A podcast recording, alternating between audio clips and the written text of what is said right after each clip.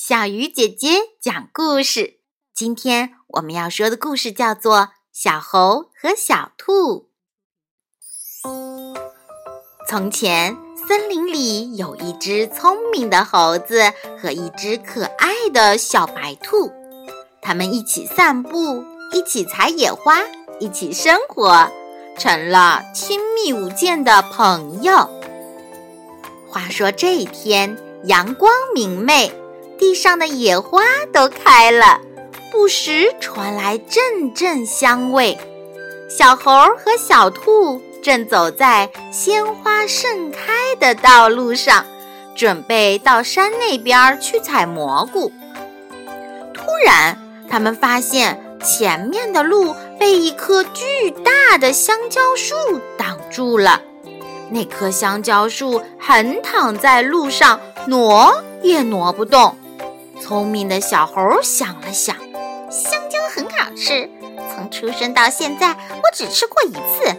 如果能吃这么多，那不是很好吗？于是小猴说：“小兔，不如我们把它分了吧？”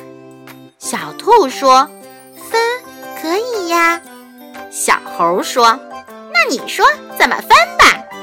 小兔说：“随便你。”于是，小猴拿了一片锋利的石头，三下五除二的把香蕉树分成了上下两半。小猴要了上部分，小兔要了下部分。小猴高高兴兴地拿着香蕉回家了，而小兔却吃力地拉着沉重的香蕉树根回了家。日子一天一天的过去了，小猴的香蕉越吃越少了，而小兔的树根却渐渐的长成了一棵巨大的香蕉树。一年过完了，小猴的香蕉也吃完了。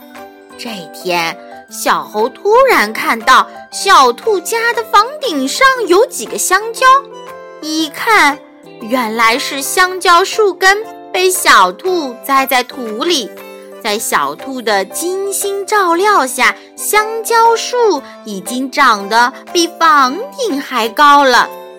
小猴还隐隐约约地看到一辆手推车，原来是小兔把成熟的香蕉给小猴送过来了。